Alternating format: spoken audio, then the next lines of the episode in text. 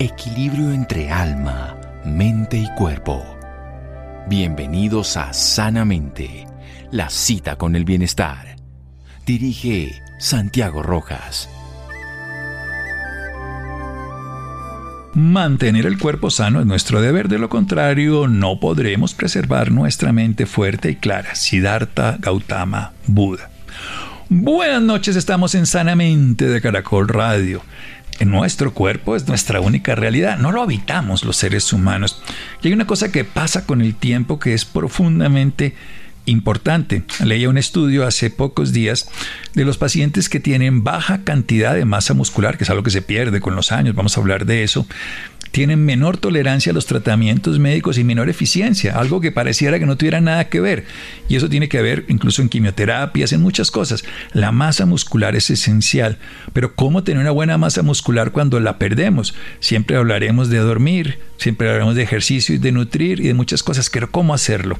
Porque es muy importante. Una nutrición para el sistema osteomuscular. Tengo aquí invitado a Gustavo Durazo, él es estudiante de la vida, es un médico especialista en terapéuticas alternativas y medicina funcional lo conozco desde antes de nacer, sus padres amigos míos personales. Para mí ha sido una gran condición de conocer todo su proceso y doy a aprender de Gustavo. Así que bienvenido mi querido amigo Gustavo Durazo. Rodríguez, además, si no, no metemos a la mamá. Buenas noches y gracias por estar aquí. Ya verlo todo un personaje, todo un profesional dedicado a un tema tan importante como la nutrición en este caso. Muy buenas, Santiago. Mil gracias por, por este momento y este espacio. Y bueno, sí, hablar de, un tema que a, medida que va pasando la vida se va haciendo, se va acentuando, que es esa pérdida de la masa muscular que también se le denomina sarcopenia y pues afecta a todos. No hay una, una afección de predominancia, pero tanto hombres como mujeres tienden a, ir a una sarcopenia si no hay una prevención adecuada. Bueno, ¿cómo ocurre esto? ¿Cómo, ¿Cómo, ocurre este deterioro natural? Sarcopenia es la disminución de la masa muscular que ocurre de manera, vamos a decir, natural pero que puede llegar a ser más grave. Recordemos la palabra osteopenia osteoporosis, o sea que también ocurre en los huesos, pero paradójicamente la sarcopenia puede preceder y puede evitar o agravar el problema de la osteoporosis. El papá es especialista en osteoporosis y este se, fue un poquito más lejitos y más eh, para cuidar. Entonces, ¿cómo, empezamos a describir qué es lo que ocurre en el músculo? Pues tenemos en, en consideración que tanto el músculo como el hueso son una, un matrimonio inseparable y muy, muy importante. O sea, el, hueso va a trabajar junto con el músculo y viceversa, y el músculo le va a dar la fortaleza al hueso. Entonces, cuando, cuando comienza a haber sarcopenia, cuando empieza a tener todos estos problemas eh, el, el músculo, pues tenemos dos grandes factores que eso siempre, toda la vida se ha hablado, y tenemos la vejez por un lado y el sedentarismo por el otro lado. La vejez, ¿por qué? Porque a medida que se van pasando los años y todo lo demás, tenemos que la placa neuromuscular y todo el proceso de neurotransmisores va disminuyendo y el estímulo nervioso que se genera en el músculo va disminuyendo también. Por eso el músculo se va, no llamémoslo atrofiando, pero sí hipotrofiando. Y en la parte del sedentarismo, pues músculo que no se utiliza se atrofia, dicen por ahí. Bueno, yo creo que esa es la máxima de la vida, que la vamos a rescatar nuevamente después de un pequeño corte. Lo que no se usa se atrofia, lo que se usa se fortalece y se capacita. Eso es la biología de nuestros seres vivos, porque todos los seres vivos, no solamente en este caso los humanos. Seguimos aquí en Sanamente de Caracol Radio. Síganos escuchando por salud. Ya regresamos a Sanamente. Bienestar en Caracol Radio. Seguimos en Sanamente. Seguimos en Sanamente de Caracol Radio. Gustavo Durazo, como dice él, estudiante de la vida. Él es un médico especialista en terapéuticas alternativas y medicina funcional. Nos está hablando de ese binomio, de ese matrimonio, músculo y hueso, que se ha ido deteriorando con el paso del tiempo, fundamentalmente por los años. La placa neuromuscular es donde se produce toda esa actividad muscular, se pierde. Hay que entender un hecho que tal vez no es tan conocido, pero tenemos algo y es que nuestras células tienen un tiempo, tienen lo que se llama un reloj. Y ese reloj al principio se divide muchas veces y seguramente alguien ha escuchado esa palabra los telómeros, que es esa como los, las punticas que tienen los cromosomas, que en lenguaje más práctico sería como lo que recubre la punta de un cordón para que no se dañe. Tenemos unos 13.000 a 15.000 telómeros que se van y los primeros años de vida se pierden la gran mayoría y nos quedan unos 3.000 para gastar porque no nos reproducimos. Por eso cuando nos envejecemos, pues no tenemos la misma capacidad. La piel de Gustavo, que es mucho más joven, se muere y se reproduce más rápido que la mía, que es más lenta. Entonces, perdemos de una manera natural, pero usted utilizó el segundo, que ese no es tan natural, sedentarismo. Sí, y bueno, y hay muchos factores más, pero los más grandes son estos dos mencionados. Y en el sedentarismo, pues sí, ya lo, nombramos, que músculo o el músculo que no se utiliza es atrofia. Y desafortunadamente, en, la, en el estilo de vida que se lleva actualmente, hay mucho sedentarismo. O sea, la gente, pongamos un ejemplo, eh, y lo pongo en, en, perspectiva personal, hace un par de años, hace varios años, bueno, cinco o seis años atrás, yo era una persona amante y prácticamente domicilio adicta. O sea, yo no me movía ni siquiera para, o sea, a duras penas abría la puerta para recibir el domicilio y claro. ¿Y usaba ascensor siempre? sí, y eso que estoy en un segundo piso. Entonces, imagínense. Entonces, eh, cuando entré a toda la parte, estudiar la parte metabólica, estudiar todo esto, eh, me di cuenta que el cuerpo está diseñado para moverse. Para moverse. Y empecé a moverme.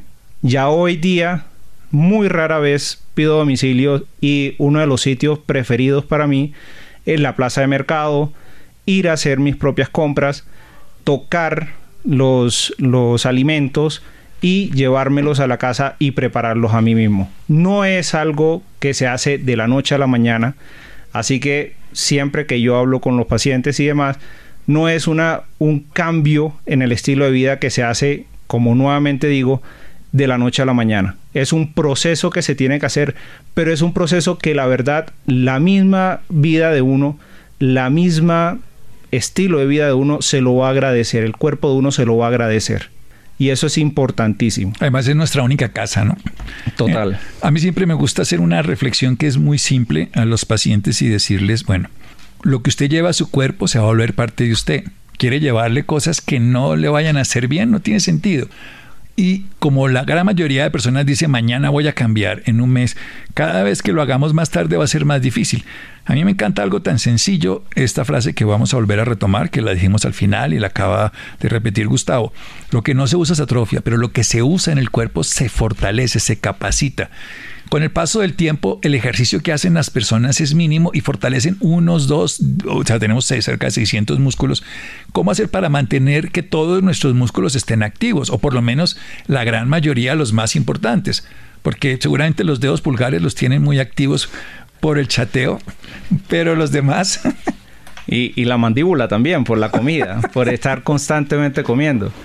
Pero una de las cosas que sí es, sí es cierto es eso ¿Qué es lo que uno puede hacer? Muchas veces uno dice, no, es que ir al gimnasio, es que hacer esto, es que cuando tengo tiempo yo de hacer ejercicio y todo lo demás. Y resulta que hacer ejercicio no se necesita un gimnasio, no se necesita eh, e-, equipos ni grandes cantidades ni, ni costosos e-, equipos para poder uno, uno poder hacer ejercicio. Sencillamente con el hecho de estar en la casa, de tener un espacio de casi dos metros por un metro eh, libre, uno puede estar haciendo ejercicio en la casa. Sí, claro, uno no puede esperar de que una persona de 20 años, de 30 años, vaya a tener una misma intensidad en el ejercicio que una persona ya adulta mayor. ¿Qué es lo que pasa? Lo que pasa es que uno tiene que aprender a hacer ejercicio de acuerdo a la intensidad que el cuerpo mismo lo necesite. El cuerpo mismo lo necesite. ¿Cómo, cómo determina uno esa condición tan particular?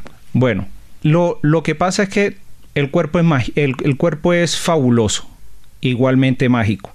O sea, es el organismo más inteligente que inclusive lo que nosotros podemos pensar de que nosotros mismos seamos inteligentes. ¿Qué quiere decir? El mismo cuerpo lo va llevando a uno.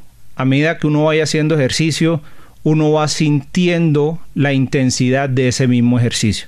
Claro, hay diferentes formas de medirlo y demás, pero digamos, si uno está ahí mismo sentado, escuchando, viendo eh, las diferentes eh, palabras que se están transmitiendo a través de este programa, uno puede hacer ejercicios ya sea sentándose y levantándose y sentándose de la silla, haciendo movimientos de los pies, haciendo movimientos de los brazos, estirando y demás, que son movimientos pequeños que de pronto uno llega y piensa, no, pero esto no es ejercicio, porque el ejercicio se ha transmitido y se ha educado de que tiene que ser de alta intensidad. Y sobre todo en un gimnasio con un profesor, pero técnicamente eso, eso es útil, obviamente, y si uno quiere ser un deportista de élite tiene que hacerlo.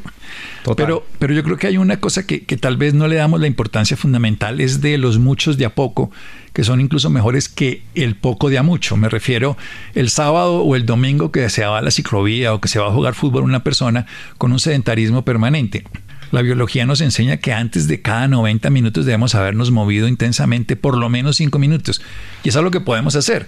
Yo lo creo que es tan sencillo como balancearse en la silla, incluso en un avión, balancearse en la silla para decir, no, es que como estoy no me puedo mover. Y hay todos los estudios que dicen que el solio, que es este músculo gemelo que está debajo aquí de la rodilla, por detrás, para que me entiendan, ese músculo, con moverlo, tiene una fuerza impresionante, además que lo necesitamos. Quiero decir, todos podemos. Hay una frase que dice un, instructor que dice que el ejercicio siempre está indicado, nunca está, mm, sino que puede estar mal indicado o mal dirigido. Entonces podemos hacer ejercicio sin tener que levantarnos, digamos, eh, a, ir al gimnasio ni, ni como, como diría una paciente mía que ella se levantaba tarde para hacer ejercicio. Y le dije, ¿por qué? Dice, porque como me levanto tarde, siempre llego tarde al trabajo y tengo que correr para poder llegar. Para hacer ejercicio, algo, hacer algo. No, pero, pero igual, hay una cosa también importantísima. Y es ahorita que, que, que se nombra eso de la ciclovía no es sencillamente hacer, y, el acúmulo de ejercicio es importantísimo, hacer como, como lo, que, lo que uno dice, ir abonando a una cuenta bancaria, eh, como esos, eh, ese dinero representado en ejercicio. ¿A qué es lo que voy?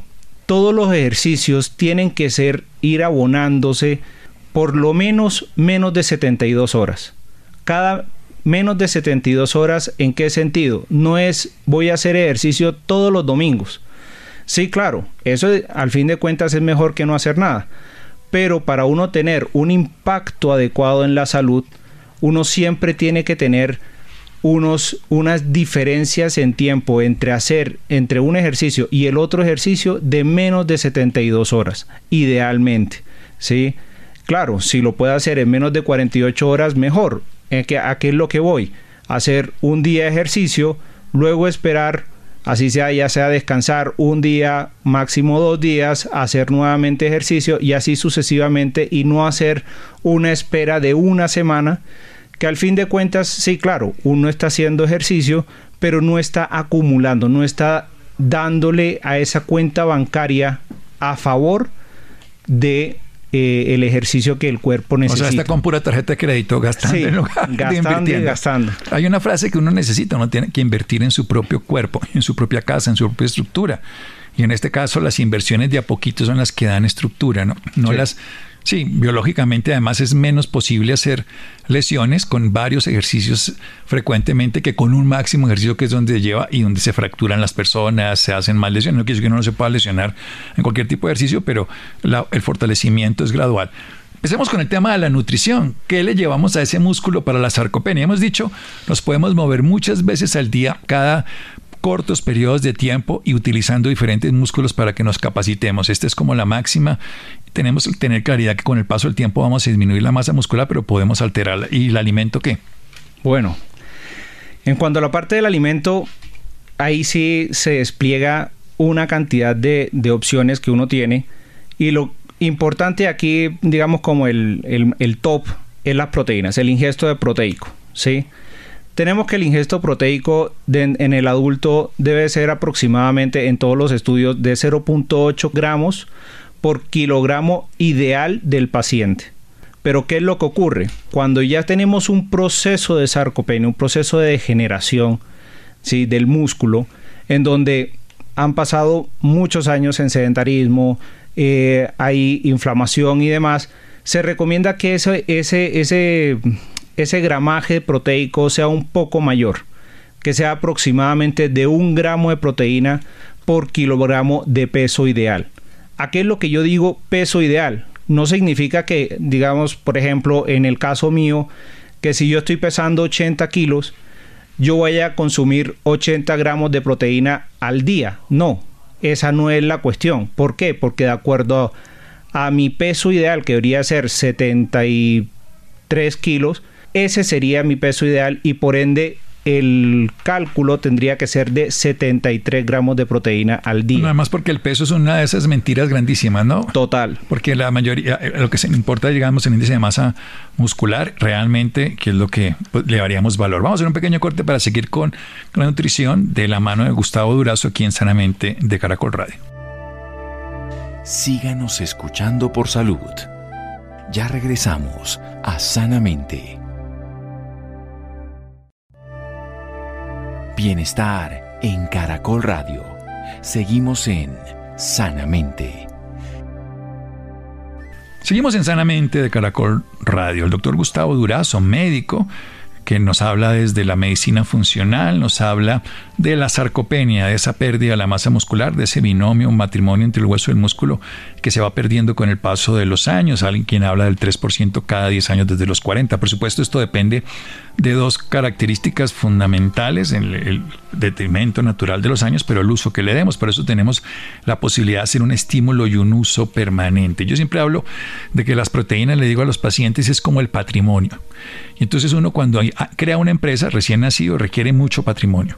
Con el paso del tiempo, no, pero con el paso del deterioro tiene que volver a invertir en muebles sin seres, tiene que cambiar las cosas, entonces requiere más patrimonio. O sea que con el paso de los años, o si hacemos mucho ejercicio porque tiene mucha renovación, o estamos creciendo, necesitamos más proteínas. Por eso nos habla de 0,8 gramos por kilogramo de peso. Esto es de proteína real. Hay que entender que cuando uno se come un pedazo de carne, de pollo, de pescado o de proteína vegetal, lo que dice del peso no es el peso completo en proteínas, porque ningún alimento es solo proteína. La, proteína animal es más cantidad de proteína que la vegetal. Cada una tiene sus ventajas y sus desventajas, hay que decirlo en ambos lenguajes. Y ahora quiero que me cuente un poquito al respecto. Pero nos habla de algo fundamental. Si ya pasamos de los 40, ya empezamos a envejecer, a deteriorar, aumentar un poco la proteína en cuanto a un gramo por kilogramo de peso ideal, que es el peso que deberíamos tener, no el que la báscula nos cuenta, de acuerdo a nuestro tamaño, de acuerdo a nuestra edad. Y hablemos un poquitico precisamente de eso, de las diferencias de las proteínas, porque si bien es cierto, también qué le ponemos es qué no le ponemos, que es los azúcares y otras cosas. Empecemos por lo que le ponemos. ¿Cómo sería la proteína que podríamos consumir? Bueno, ahí sí Importantísimo. La proteína uno la puede mirar o, la forma como uno debería de ver la proteína es de acuerdo al valor biológico que tiene la proteína. ¿A qué uno hace alusión al valor biológico de la proteína? Uno siempre mira es, eh, no sé, eh, los orígenes de la proteína, pero el valor biológico es la cantidad de aminoácidos que tiene esa proteína y se ingiere a través pues, de, la, de la nutrición y de la alimentación que uno tiene el día a día. Las proteínas que tienen mayor valor biológico, y eso sí hay que decirlo, pues tenemos en, en el top, tenemos el huevo y tenemos la leche, ¿sí? Y productos de origen animal. Eso no quiere decir que el suplemento o en la ingesta de vegetales, o sea, la parte de las proteínas de origen vegetal, no sean importantes. Igual, la suplementación proteica para todas aquellas personas que no ingieren productos cárnicos ni, ni, productos de origen animal, también es posible. Eso no se dice que si yo no como carne, pues estoy condenado para nada. El, el valor biológico de los productos de origen vegetal varía mucho. ¿Por qué? Porque hay una diferencia o hay una ausencia en algunos productos de ciertos aminoácidos. y se tienen que suplir con otros. ¿Cuáles son las parejas más conocidas? Las leguminosas con los cereales, que, hay, que pues ahí se complementan unos tienen déficit de unos aminoácidos, otros tienen eh, déficit de otros, pero al mezclarlos hay, hay, pues digamos, un valor biológico proteico bastante importante. Al igual que con los frutos secos, con algunos vegetales, todos esos y uno tiene que aprender, y aquí es donde yo digo, no es el factor de comer por comer, sino que también aprender a comer. ¿Sí? En eso hablando de la parte de, la ingesta de proteínas. ¿Qué es la cuestión ahora hablando de la parte cuando, cuando comentaba de, aquellas cosas que no hay que meterle al cuerpo? Que tenemos las azúcares, tenemos diferentes tipos de, de grasas, pero que sí es importante tener en consideración. Lo importante en tener en consideración es que dentro de todo este proceso degenerativo o inflamatorio del músculo tenemos que una de las cosas que afecta mucho es la insulina. La resistencia a insulina tiene los efectos del cortisol, los efectos de la inflamación generalizada que pueda tener el, cuerpo dependiendo de cada persona claramente. Eh, ahí es donde uno tiene que empezar a ver que cómo uno puede atacar esas diferentes alimentos que no debería de consumirse o en qué frecuencia debería de consumirse en qué frecuencia y en qué cantidad. Hay una cosa fundamental también, los horarios, ¿no? Que estamos consumiendo horarios que no, la gente está comiendo en la madrugada, cuando el cuerpo no procesa igual los alimentos y está comiendo además cantidades de cosas que si bien es cierto son nutrientes, eh, pero están transformados. ¿Qué pasa? ¿Qué pasa con la comida ultraprocesada? ¿Qué cambios hace el que le cambien los azúcares y le añaden, el que le rompan la molécula, el que se procese de una manera diferente frente a lo que realmente nos sirve nutricionalmente? Bueno, o sea, aquí hay una, una situación y es que sí, por supuesto, todos nosotros y a medida que, de que se ha industrializado más eh, la alimentación, tenemos más productos procesados. Productos con baja calidad, me refiero a la baja calidad en el sentido de que como sean ultraprocesados, se han disminuido que el light, que el cero colesterol, que bueno, diferentes etiquetas que lo que van haciendo es que van retirando ciertos productos dentro del alimento que originalmente se encuentran para sustituirlos por otros que al fin de cuentas lo que van a hacer es una cascada de inflamación igual que digamos como el, el natural. ¿A qué es lo que voy? Si se le retira el azúcar y muchas veces se le, se le está adicionando ya sea fructosa o derivados de la fructosa, lo que van a terminar haciendo es que la vía metabólica que tiene la glucosa se va a ver mm, truncada, por decirlo así, o no va a existir porque no está, y la vía de la fructosa, que es diferente a la de la glucosa, va a estar presente. Y eso lo que va a hacer es disparar un poco todo un proceso inflamatorio que se presenta en el hígado.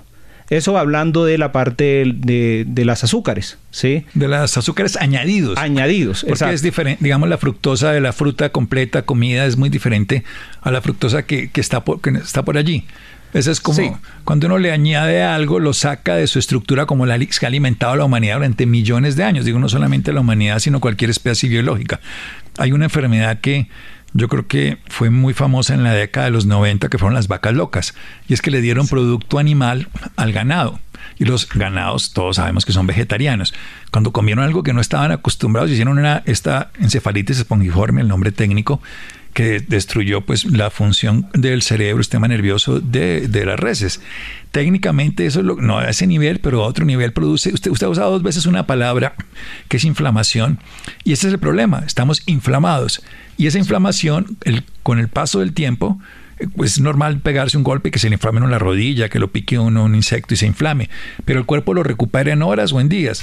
Pero esta inflamación no se recupera y lo que lleva es a una degeneración, ese es el orden que ocurre. Y la comida y el sedentarismo influyen. Total. O sea, eso sí es una, una cascada de eventos desafortunados. ¿sí? Que si uno, lo ideal es que a corta o a tempranas edades se tomen cartas en el asunto, ¿sí? para que precisamente ya cuando uno entra en la senitud ya estos, estos mecanismos de degeneración se vean controlados, ¿sí? O ni siquiera estén presentes. ¿Qué es la cuestión? La cuestión es que hay dos, hay un factor importantísimo. ¿Y por qué yo me he referido tanto a la parte inflamatoria? Porque dentro del gran complejo que se, que se le denomina la sarcopenia, uno siempre habla de estas dos grandes variables que uno dice que es el sedentarismo y la vejez, pero también muchas patologías inflamatorias también llevan a la sarcopenia. Patologías como el EPOC, patologías como la enfermedad renal crónica, patologías como la diabetes inclusive, llevan a, esa, a, esos estados de generación. ¿Por qué? Porque hay una inflamación eh, generalizada llena de interleuquinas inflamatorias que lo que hacen es que el mismo músculo o el mismo cuerpo al requerir ciertos aminoácidos o ciertos productos para poder tener su regeneración normal, van consumiendo, van pidiéndole, así como cuando llegan a tocarle la puerta para pedirle los impuestos, aumentan los impuestos y le van tocando la puerta a los músculos para poder suplir esas, esas, esos requerimientos el cuerpo. Entonces va habiendo también una sarcopenia a ese nivel.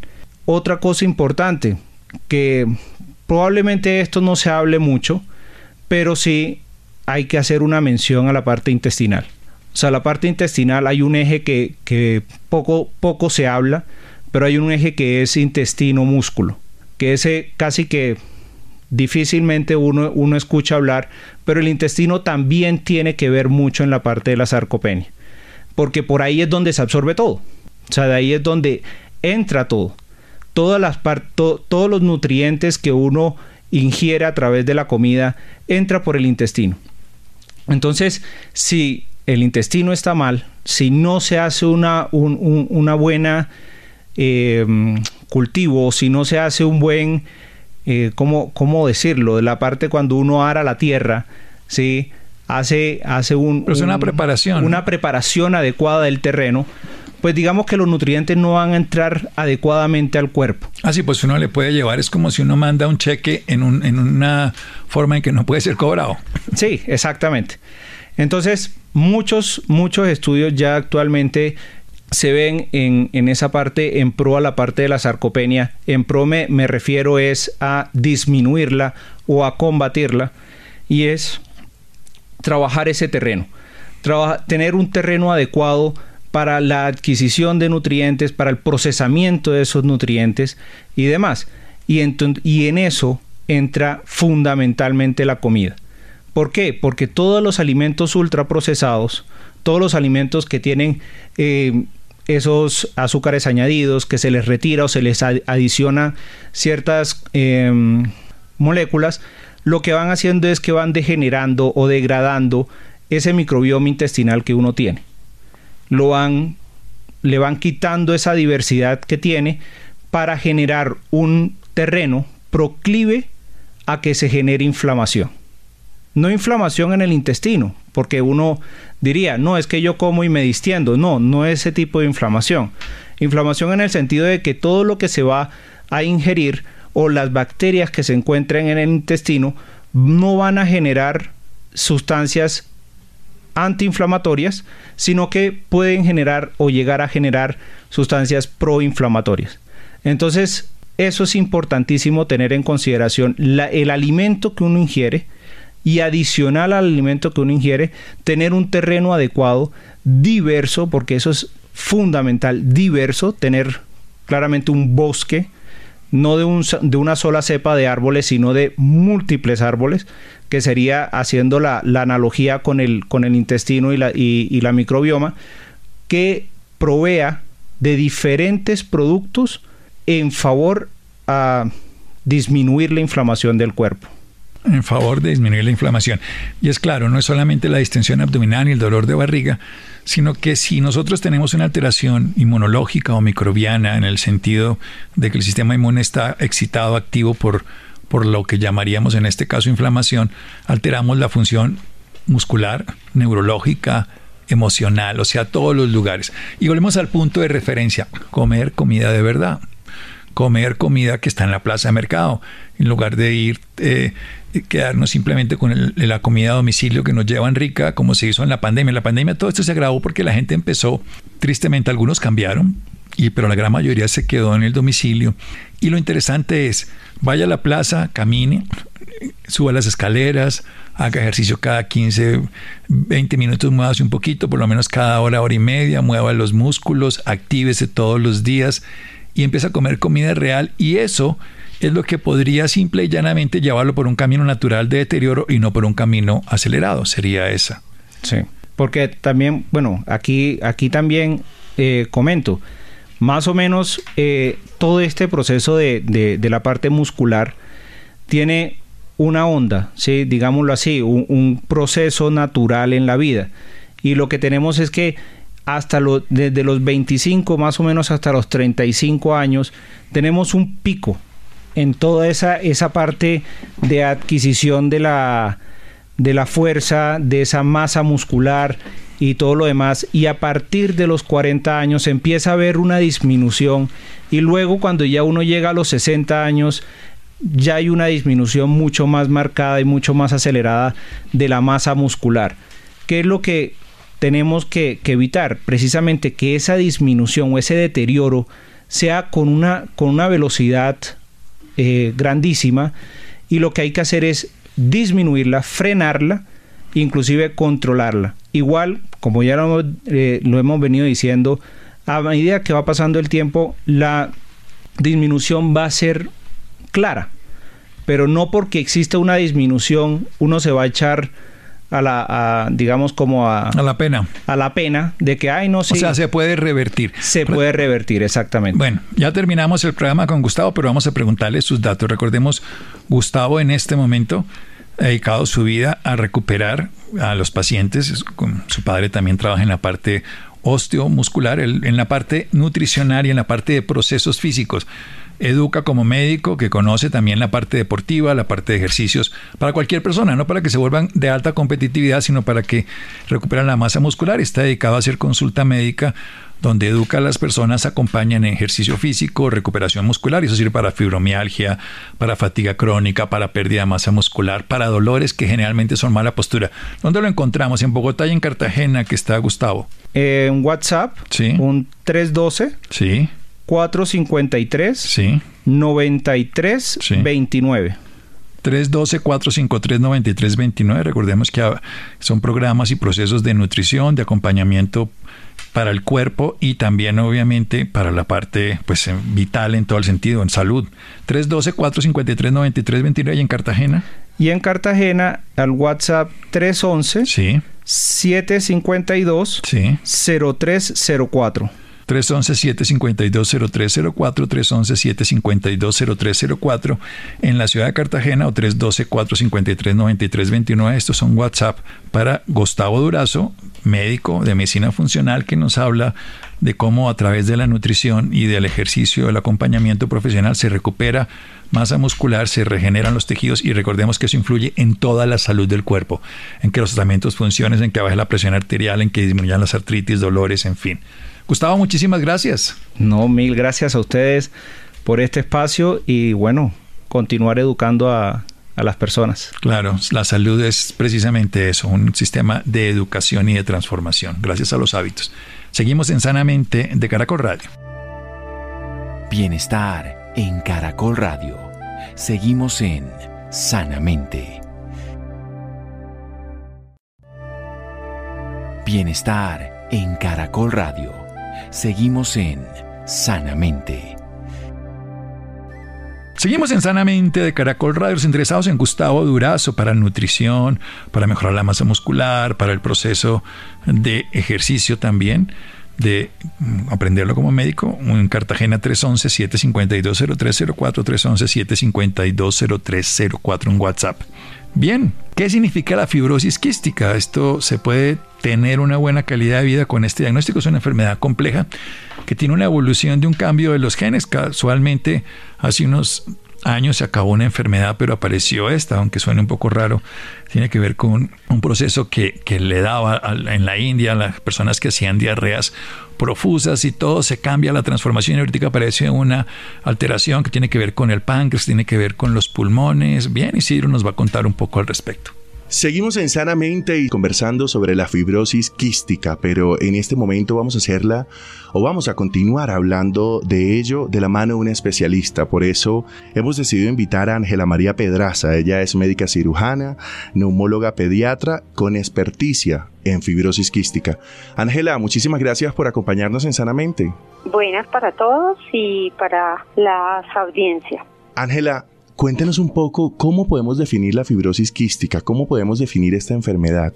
Bueno, la fibrosis quística es una enfermedad que se transmite genéticamente, generalmente de dos padres que son portadores de la enfermedad, más no la presentan, y uno de los hijos empieza con síntomas. La fibrosis quística se transmite de forma recesiva por un daño en un cromosoma, en el brazo largo del cromosoma 7 tiene muchas manifestaciones, generalmente depende del tipo de mutación genética que tenga, porque hay niños que no desarrollan la enfermedad inmediatamente al nacer, sino en el transcurso de la vida. Depende de la severidad de la enfermedad. O sea, lo que esto quiere decir que es una enfermedad que se puede conocer inmediatamente el niño nace, pero también se puede conocer a lo largo de la vida. O sea, estos síntomas pueden aparecer en cualquier momento.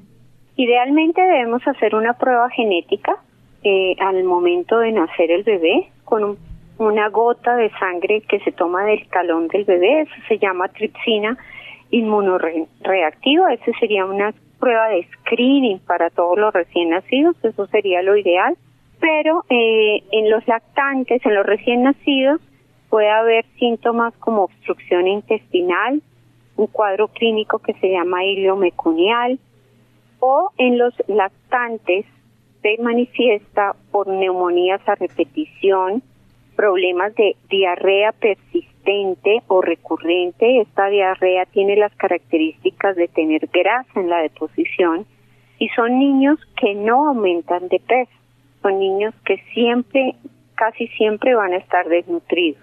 En los adolescentes el cuadro puede manifestarse por asma que no se controla, por neumonías a repetición, por unas imágenes en la radiografía características que se llaman bronquiectasias, que son las dilataciones de los bronquios. Estas dilataciones se han dado por infección, inflamación a nivel respiratorio. Y en los niños más grandes, en los adolescentes, puede presentarse como cuadros de pancreatitis o dolor abdominal. Y en los adultos algunos adultos ya que tienen una forma más leve de la enfermedad, se presenta como infertilidad. Ángela, ¿qué tan importante es el diagnóstico temprano para la calidad de vida de esta enfermedad? Esto es supremamente importante. Necesitamos que las mamás consulten cuando tengan este tipo de cuadros. Entonces, mamá consulta cuando tengas diarreas persistentes, que el niño no gana peso o cuadros respiratorios infecciosos o no infecciosos de los de los niños eh, que presentan ese tipo de síntomas. Entre más temprano lo diagnostico, más eh, se previene la lesión a nivel pulmonar, a nivel del hígado y se recupera mucho más el peso y la talla. Entonces, si nosotros lo diagnosticamos temprano, probablemente el deterioro pulmonar, el deterioro hepático del hígado va a ser un poco más lento. Ángela, ¿cuál sería como ese tratamiento oportuno para las personas que viven con fibrosis quística? El tratamiento oportuno empieza con un diagnóstico temprano. Debemos consultar al pediatra o al neumólogo pediatra si sospechamos este tipo de enfermedad y el tratamiento es muy integral. Requiere de múltiples especialistas. Generalmente damos tratamiento para los pulmones, en la parte pulmonar, damos tratamiento para la parte gastrointestinal, damos un tratamiento de suplementos vitamínicos, de suplementos nutricionales. El deporte es sumamente importante para estos niños porque aumenta su capacidad pulmonar, aumenta los volúmenes pulmonares y estos niños se caracterizan porque sus flemas o sus secreciones a nivel bronquial son espesas. En el momento en que ellos hacen deporte, ayudan a movilizar esas flemas, ayudan a sacar ese material que eh, facilita la infección pulmonar y al hacer deporte se limpian sus bronquios. Entonces, generalmente los niños que hacen deporte, que pueden hacer deporte, pueden mejorar su función pulmonar y su calidad de vida es está menos alterada. Pero lo más importante es la constancia. Desafortunadamente son niños que requieren tratamiento todos los días de toda su vida y requieren múltiples eh, tratamientos farmacológicos y no farmacológicos. Doctora Ángela, escuchándola hablar, uno piensa que es una enfermedad obviamente grave, ¿no? De cuidado. ¿Puede tener una calidad de vida eh, óptima una persona que viva con fibrosis quística? Primero depende de la edad del diagnóstico, porque si se diagnostica tardíamente la lesión pulmonar y a nivel hepático es más severa, eh, la desnutrición probablemente va a ser más severa y esto es un factor de, de sobrevida. La parte de infecciones, si ha tenido múltiples infecciones, va a, deteriorar su calidad de vida. Entonces, importa el tipo de mutación genética, porque hay eh, mutaciones que son mucho más severas y otras que son mucho más leves a nivel clínico y eh, depende también de lo juicioso que seamos en el tratamiento. Mm. Esto es una enfermedad deteriorante pero logramos con un equipo de trabajo, con los padres, con los pacientes, con los diferentes especialistas, lograr enlentecer el daño a nivel pulmonar, a nivel eh, intestinal y a mejorar su calidad de vida. Pero se necesita un tratamiento conjunto con la familia, con el paciente y con los médicos para un manejo integral. Pero sí se puede tener una buena calidad de vida. Usted ha hablado o ha mencionado esa palabra de integral en diferentes ocasiones. Yo me imagino que esto es una enfermedad donde la disciplina es puntual, donde comer bien es puntual, donde tener hábitos saludables es puntual. Eh, y esa es la percepción que tengo yo. ¿Qué, tal, ¿Qué tan correcto o incorrecto estoy? Está en lo correcto. Es importante tener una buena calidad de vida, tomar los medicamentos si lo requiere para mejorar la absorción de todas las proteínas y micronutrientes. Al yo tomar estos medicamentos, si los requiero, mejoro la parte digestiva, mejoro la diarrea y permito que el cuerpo absorba los nutrientes necesarios para crecer. Otra cosa importante más en estos niños y en estos pacientes, especialmente en los adolescentes, es obviamente evitar el cigarrillo, evitar la contaminación ambiental, evitar el papeo, que ahora es muy frecuente en los adolescentes, mantener una vida sana, no tomar alcohol, porque eso lleva a dañar más su hígado, y obviamente eh, ser adherente al tratamiento. Son niños que desafortunadamente muchos de ellos requieren tres veces terapia respiratoria al día de por vida, y eso implica una disciplina supremamente estricta para que ellos entiendan que de eso depende su calidad de vida. Ángela, muchísimas gracias por acompañarnos, por estar aquí en Sanamente, sobre todo hablando de este tema eh, que es tan importante y que deberíamos tocar un poco más seguido. Siento que a veces nos falta conocer más sobre estas enfermedades. Muchas gracias por estar con nosotros. No, a ustedes, muchas gracias a Caracol por invitarme y quisiera anotar lo último. Lo importante de estas enfermedades huérfanas es su diagnóstico. No porque no las conozcamos, no quiere decir que no existan. Y es importante que el gremio médico, que los pediatras, conozcamos esta enfermedad para poder detectarla y poder trabajar en conjunto para que ellos tengan una mejor calidad de vida. Muchísimas gracias, doctora Ángela. Gracias, Isidro. Llegamos al final de Sanamente. Muchas gracias también a Oscar, muchas gracias a Ricardo Bedoya. Quédense con una voz en el camino con Ley Martín. Caracol piensa en ti. Buenas noches.